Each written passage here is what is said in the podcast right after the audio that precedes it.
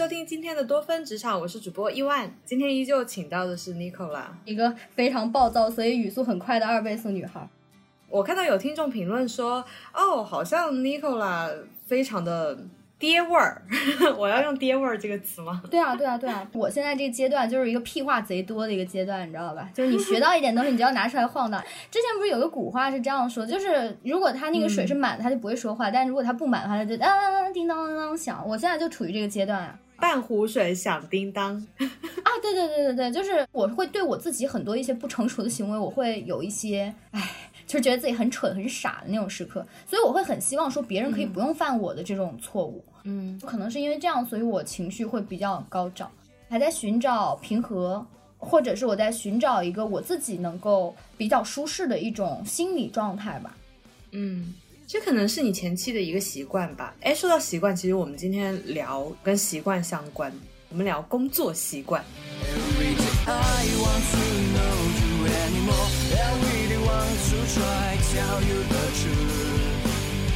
在我们当代社会，实际上我觉得跨行这个事情，它实际上并没有那么难，技术门槛是非常小的。但是你的一套工作的方法，你的工作思路这个东西，我觉得是一辈子，不管你在任何行业都可以用得到的。嗯，我今天其实稍微写了一下大纲，就是他写了五点，是因为我最近发现我自己存在的一些问题。我其实是一个很有工作热情的人，但是我的工作热情并不代表说我能把这个事情做好。嗯，我的能力我觉得也不差吧，但是我的习惯真的就还没有建立好。我觉得就是会不细心，然后所有的东西好像都是百分之八十。就是为什么总会有那些小的错误呢？我的上司会经常问这个事情。嗯，因为我自己最近有一些这样的体会，所以我做这一期节目不仅是给大家听，我觉得可能也是给我自己听。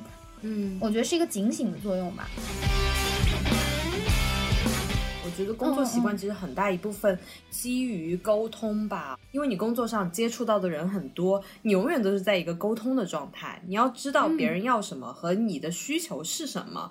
就比如说别人发给你东西，你一定要说收到；或者是别人给你发 brief 的时候，你一定要确认你需要的是什么什么吗？然后得到别人的回答说哦是，嗯。就比如别人说我要一个苹果，那你要问清楚，你要的是红苹果还是绿苹果？你要的是马上就要熟透的，还是说刚刚从树上摘下来的？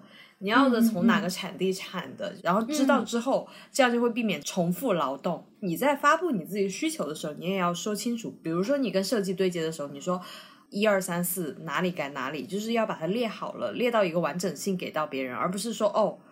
一下子我觉得这个颜色可以换一下，一下子哎，我觉得这个字可以放大一点，就是一会儿说一句，一会儿说一句。就是一些很细节的沟通性的问题，完整性是非常非常重要的，在沟通里面，完整性就是沟通的时候，你要把所有东西都准备好，然后你再去给他发。在发东西之前，也是一定要检查。你知道我自己一个很不好的习惯，就是在于说我特别不喜欢检查，所以就导致说我很多工作上的乌龙或者是怎样。但实际上，真的细节决定成败。嗯，这个检查这个事情是我最近疯狂被 Q 的一个事情，就是因为我们做节目，你一个节目可能真的就。就是他不停的来来回回在各种人的手里面去过嘛，我已经来来回回看了十遍了，我到后面我可能真的已经失去了耐心，你你知道，所以我会看的非常的 粗糙。但是有的时候真的就是，比如说可能后期在修改的时候，那个字幕条我说，哎，我想要换一个颜色，他可能就做了这个颜色的替换，但是 logo 可能用了最早的那一个版本或者怎么样，就是老是会有各种各样的乌龙，你真的每一遍检查都必须要非常的专心。不然那就可能会出问题，因为毕竟不是说我们内部过完就过了嘛，他还要给外面去看，所以哪怕这个工作真的让你重复十遍看十遍，你也要认认真真的看完每一遍，每一遍都是新的一遍。我觉得我这个能力还不太够，就我真的很容易对事情感到厌烦。你说乌龙，我真的是上周吧，我产生了一个非常大的烦恼。我是一个会检查我自己首先会发出去的文字版本的人，我不敢说百分之百的对吧？至少我百分之九十是对的。嗯，然后上一次因为有一个节目要发一个片头，那个片头我是对过的，就是所有的字都是对的。我发给另外一个要发布的人，因为他是有那个发布的权利的嘛。我说哦，我说你把这个发下去，告诉制作部门，让制作部门嵌入片头。结果他按照他自己的理解，他以为我写错了，然后他没有来问我，然后他就把我写的非常正确的片头改了至少六个错别字出来。然后我看到的时候，我很震惊，我以为是我自己打错了字，你知道吗？然后我就看了一下我们的聊天记录，哎，我没有打错啊。整个事情就很尴尬，然后到最后我上司以为是我打错了，我自己也是比较粗心吧，因为我检查了一下，我以为他打错了五个字，我后来发现不止。他就是后面把我后面写的那个很长一串那些公众人物、主持人的名字，把人家的名字也写错了，这个是很大的错误。我整个人真的尬穿地心，这个非常可怕。但是我给他的是对的，你知道吗？可能是新人小朋友吧，就比如说像我这样的新人，就很容易犯这种问题，自作聪明，你知道？我会有一套我自己的评判以及逻辑。对，但是我就觉得这个问题的错就错在。他以为我打错了的时候，他最起码微信上给我说一下，他微信上不给我说，对对对对，好奇葩呀！就是完整性不够呀，你没发现吗？就是你这个沟通或者是他的工作实际上是不完整的。比如说他改了什么什么地方，实际上他应该告诉告诉你的，就是哪哪哪儿。对，而且我给他的时候，我说这个是确认版本，我是说了的，我说这个是确认版本，麻烦你发布一下。嗯嗯嗯 啊。我现在想起这件事情，我就心有余悸。然后我现在每一次都给他说，请不要动我发给你的东西。是是是是需要的。我觉得很多细节方面，大家千万不要以为默契是一个很简单的事情，就是你不通过语言或者是文字去传递的信息，别人不可能知道的。特别是比如说，当你对接的人很多，你这个项目很复杂的时候，你每一遍都要说到尽可能的细致，因为有的时候你觉得别人应该知道的信息，他可能完全不知道。而且特别是你。沟通了很多次之后，你会老觉得这个事儿我说过了，其实不是的，你根本就没有对这个人说，你对的是另外一个人。所以每一次沟通都必须要非常非常的精确和细致，多说一点是不怕的，就怕的是少说然后出错。就哪怕是蔡康永的名字，你以为全世界的人都知道，但是总有人会打错他的名字啊。就是这么简单，是的，是的，检查非常非常重要，然后完整非常重要，问也非常非常的重要。所以这件事情我也没有说我完全怪他，我只是觉得，嗯。我自己在二次发现他确实打错了字的时候，我并没有完完整整再把它检查一遍。每个人的工作习惯是不一样的嘛，嗯，比如说像我们刚刚说的，就是那个人他可能会多想。我觉得沟通是很重要的。比如说当他出了什么问题，你要及时去跟他说，而不是说 OK 这一次，嗯，那我能帮你修改，或者是嗯怎么样，我们就让他过了。不是的，就是每一次如果出现任何的失误，大家是需要去沟通的。而且你有的时候会发现，有的人会改，但有的人工作习惯可能就不会改。那他不改的话，那你就还是得自己这边去找方法去怎么让这个工作做得更好，你不能永远就是怪这个人他工作习惯有问题或者是怎样。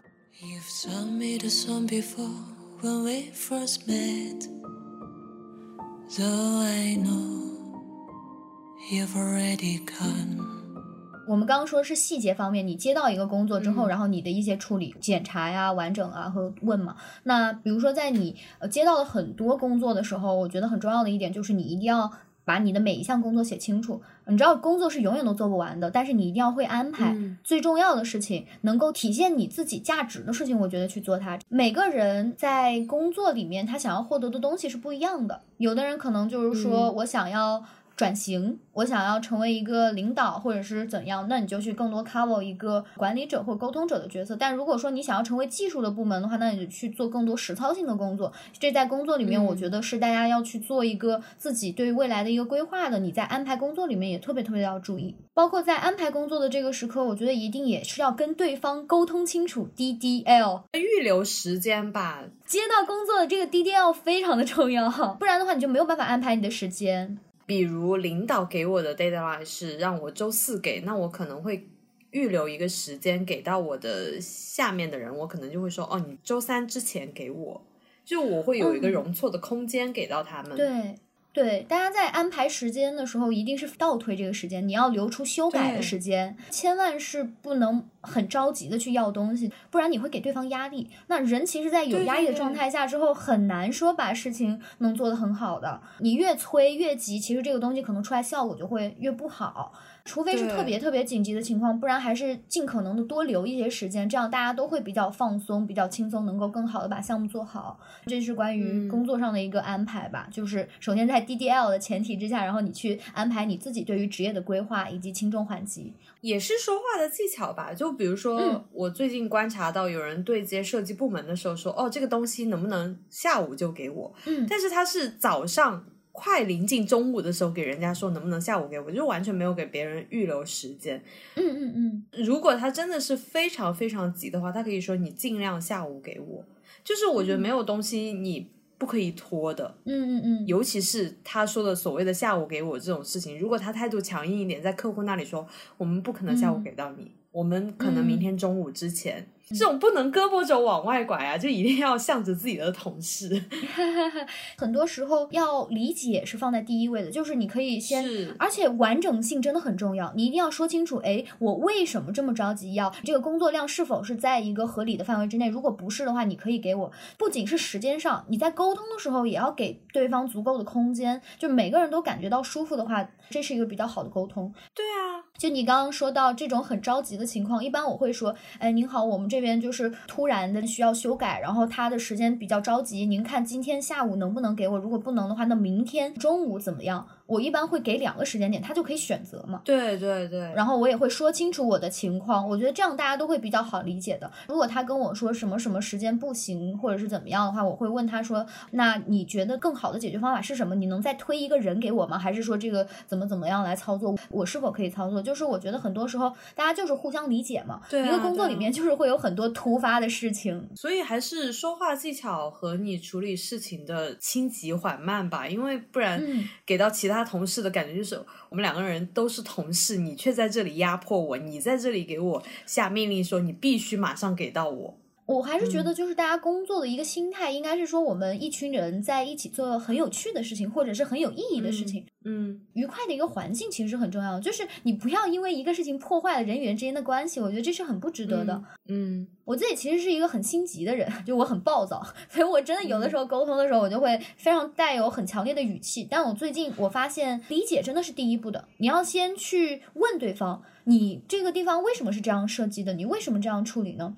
因为有的时候真的是大家都会有不一样的角度嘛。我可能从一个制作人的角度，那对方可能是以一个就是他的专业的设计的角度，或者是音乐这样的一个角度。每个人的角度不一样，所以就会有各种各样的一些不同吧。理解是很重要的。如果说他的理解是这个样子，我的理解不一定超过他，得讨论了才知道最好的一个效果。还是多沟通很重要，不要自己臆想，就是你觉得别人怎么做。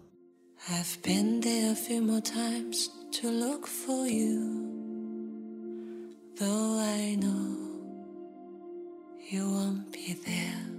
说到安排事情的轻重缓急，我想起来之前我带的一个实习生，他在很多不同的部门的人来找到他的时候，他心里就会慌，就觉得哦，手里忽然间多了五六个活儿，忽然间不知道做哪个。然后他打算就是一次性把所有的做完之后，我有时候发现他下午快下班的时间，他就会发脾气，但是他不是对着大家发脾气，他是对着电脑在那儿碎碎念，然后还要摔鼠标，就是生气到摔鼠标那种。我说。反正都来不及了，你就告诉我们你做不完就好了，你明天再做，或者是晚一点，你看看能不能把时间安排过来，先做完一个。但是他一定要就是我一定要 A B C D 同时进行，就比如说我渲染的时候，我一定要 A B C D 同时渲染，那怎么可能嘛？你电脑只能跑一个啊。所以这个时候就要提到我今天写大纲的时候写到最后一点，就是叫专注，就是一件事情做完了再做另外一件事情，因为你只有集中注意力，你才有可能不犯错。如果你手头上做着一件事情，脑子里还想着另外一件事情的话，那你很大程度都会出乌龙的，因为你的精神力不集中了。我就是后来发现，那一次他同时做五六个事情的时候，他其实五六个事情都没有做好。然后后来我就告诉他啊，你不要着急，你下一次就是先做完一个。比如说他做五件事情，我说你只做好一个，你哪怕剩下的四个都错了，总比你现在五件都错了的好啊。哦，对对对，质比量要重要很多。对啊，对啊，不然的话，真的就是重复劳动。我以前也是属于那种会慌的人，嗯，可能有一次是从小事上发现不能慌吧，就是比如说我们上课快迟到了，那个上课铃不是要叮那样响嘛，然后你心里面就会很紧张，然后早上去赶早读的时候，你肯定手里要提着各种早餐，然后我们几个同学就狂奔，但是那个时候。肯定就是在想的时候，你离那个教室还非常的远，你即使狂奔五分钟、十分钟都不可能奔跑到。然后最后我们的早餐也洒了，然后也跑得气喘吁吁，也迟到了，就是早餐也没有吃好。然后到了下一次的时候，我就觉得啊，上课铃响的时候，还不如我就先把早餐吃完了，然后我再进去，因为迟到的时间其实是差不多的。嗯嗯嗯，轻重缓急的话，其实还有一个例子，就比如说我们以前每次考试，老师就会教我们最后三道大题。不会的，那就不要做。首先做第一道题就够了，后面两道题有时间再做。但是如果实在是没有时间，那后面两道题你也不要花时间做，因为你不会做。你最好是去检查你前面所有的题。对对对对对对对，然后我觉得这个时候还可以 cue 一下我们第一期节目里面有去说，就是 大家要学会拒绝，或者是学会让给你安排工作的人去调整，因为工作是没有做的完的，你知道，就永远都会有工作，但你自己一定要知道自己的时间和精力的范围是在哪儿，最终的目标是在哪儿，不要花很多时间在那些你有选择余地，但是可能对你没有很多帮助的事情上吧。嗯嗯。就是我们现在社会，其实大家就经常想要追求一个所谓的高效，嗯，大家就很希望自己能够多线程同时进行，这是最不高效的做法了。我们人又不是电脑，我们是没有办法做到，就是说我同时做 A 的时候做 B，除非这两件事情使用大脑的地方是完全不一样的。比如说你刷牙，如果它是机械性的这种劳动的话，那你好像确实可以听一点东西或者怎么样。比如说你敷面膜的时候，你好像确实是可以看书，因为它根本就完全有一个东西不用脑，嗯，就是你大脑的用的地方是不能是一样的。对，真正高效的做法就是你专专心心的在一个时间做一个事情，然后一个一个一个一个的推，这其实才是最高效的。比如说有的时候我走在路上的时候，然后我在听东西，它其实是有分散我对于环境的一个注意力的。对，你会发现说，实际上在我们当代信息很多的时候，你的注意力永远都是分散的。嗯嗯，我想感到这一点是为什么？是因为我前两天周末的时候，我没有约任何的朋友，我在家里待了两天，我看了书，看了电影，突然能体会到那种大块的时间和知识摄入、结构性的知识摄入给我带来的快乐。嗯，我发现我看不上微博了，我发现我看不上就是朋友圈那些信息了。而且我觉得也没必要，真正的你爱的人他会找你来聊天的，他会告诉你他最近在干嘛，就你不用说我会怕错过什么，这世界没有什么错不错过。我真的觉得人很重要的一个能力是说不的能力，就是给自己建立一些你不用去做的事情，你不需要的事情。嗯，你提到手机这一点，我今天中午不是出去散步嘛，我觉得很多东西其实是没有必要拿着手机及时的回复的。比如说有人说哦，我这件事情很着急的找你，我说哦，那我要二十分钟之后回你，因为我要去楼下散步。然后我去楼下散步了，然后我就感受花花草草，就一定要专心的做一件事情，集中注意力的时候，你会发现它的效率很高，做这件事情效率很高。你每一件事情都很快的完成的话，这个就跟流水线工人一样，就是你每件事都完成完了之后，它就很顺。但如果说你同时在做又在做那个，你永远都不知道你这个事儿到底做到哪一步。我是真的觉得你刚刚说的特别对，其实没有那么多信息，或者是很需要及时。嗯。你比如说像我现在的工作习惯，因为我的工作实际上分的特别清楚，它是分为沟通和制作两个部分的嘛。我所有的沟通工作都会在中午十二点之前完成。嗯，十二点之后我可能会留一个小时给，就是早上我发出去的消息之后，我给大家回复嘛。回复的时间基本上就是一点钟。我看到大家的回复了之后，我就会知道，OK，那我今天沟通结束，我就会把微信或者是任何其的钉钉啊什么这些全部都卸掉，我就专门搞创作。我不会被任何的消息打扰，工作上面也是可以区分的。你自己要给自己列时间段，哪一段时间我是可以被打扰的，我就是处在一个接收信息的状态；哪一段时间我就是认认真真的做着创作的工作，然后我的思路是不可以停的。哎，这一点我之前是跟一个呃名记者学会的，就是朱学东老师，他有提到过说他是每一周固定的看微信消息的，就每一周有一个时间固定回微信消息，如果是已经过期的，他就不回了。如果是有必要回的，他就会回。他说，如果别人真的有非常紧急的事情，会打电话。对呀，大家一定要意识到，就是微信真的是一个社交软件。如果说你不需要社交的话，那我觉得可以尽可能的减少。你没有那么多信息需要去接收的。嗯，工作上我觉得也是。一样吧，工作的习惯或者是规则，真的是你自己要给自己定，不是说大多数人那样你就那样了。你要找到一个自己舒服的一个方式，而且工作的习惯真的没有什么所谓的好或者不好。比如说像我，我这种不细心的一个状态，如果说我的工作伙伴他们所有人都能接受，或者是有一个比我更细心的人，他可以承担检查的工作的话，那实际上我的工作还是可以继续下去的。只是说好是没有上限的。好真的是没有上限的，的只是我们会说这个可能是更好的一个操作。但如果说你没有办法很快的做出一些改变，其实也没有关系，就是你找到一个解决方法或者是帮你解决的人，我觉得也 OK。这个主要是安慰我自己了这段话。今天我们聊工作习惯的话，其实大部分时间还是基于工作的沟通上。哎，你知道我最近发现生活里最重要的两个能力是哪个能力？一个是嗯选择的能力，一个是沟通的能力。就是你有这嗯两个能力了之后，你几乎任何的事情都可以解决，不管是工作还是生活或者怎么样。选择我觉得是你处理和事情之间的关系，然后沟通的话是你处理和人之间的关系。我觉得你把这两个事情能处理清楚，整个人生都圆满了。嗯嗯，Take good care of yourself.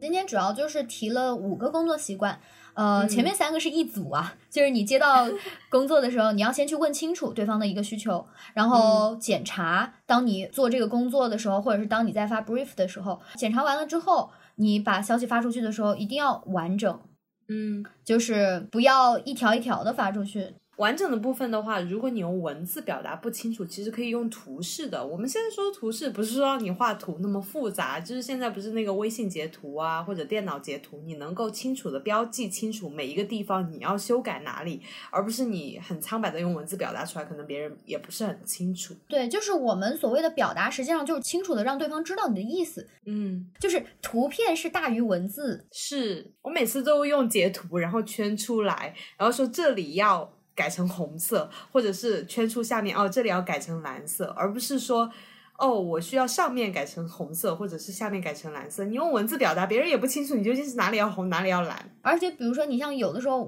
当我的 brief 可能过多，比如说我可能用七条 brief 的时候，我会给它画结构，就是说大的方向上面是什么什么，然后细节的部分是什么什么什么之类的，你要分得很清楚，尽可能要细致。然后这就是完整性以及检查，就是你在发 brief 之前，你也要注意检查。嗯我们前面三个的话就是这样，多问、检查和完整性。后面两个的话是和工作的安排相关的，一个是说你要分清楚轻重缓急，呃，你要的到底是什么。第二个就是说，当你事情已经确定下来，你有很多项事情要做的话，你一定要专注一件事情做完了之后再做另外一件事情。嗯，这样的话，你的效率才会大大提升，而不是说你同时多线程操作。就人其实没有那么的嗯聪明啊。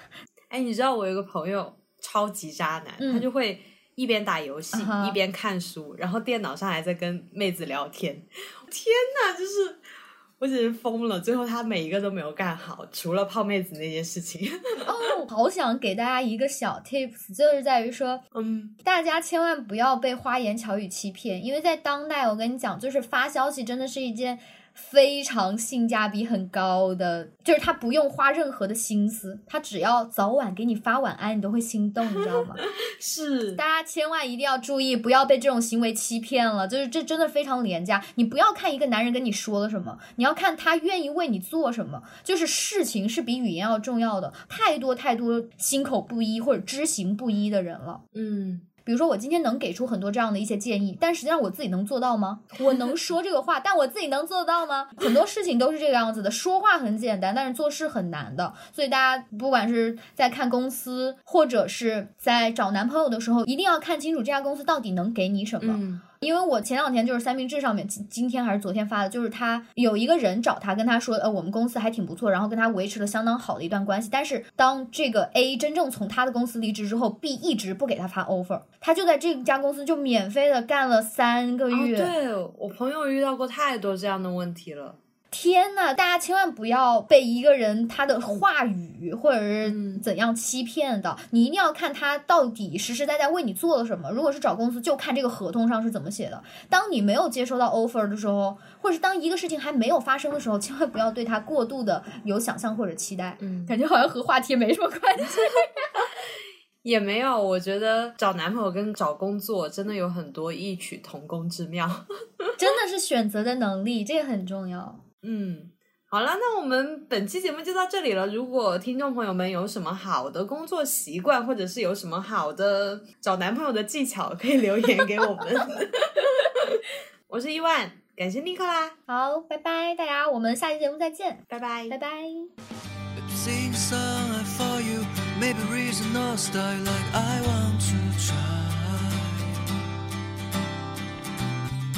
About summer story. The broken neck is just you and me. Every day I want to know you anymore. Every day I want to try tell you the truth. You know I love myself, used to love you from my deep heart, my little star.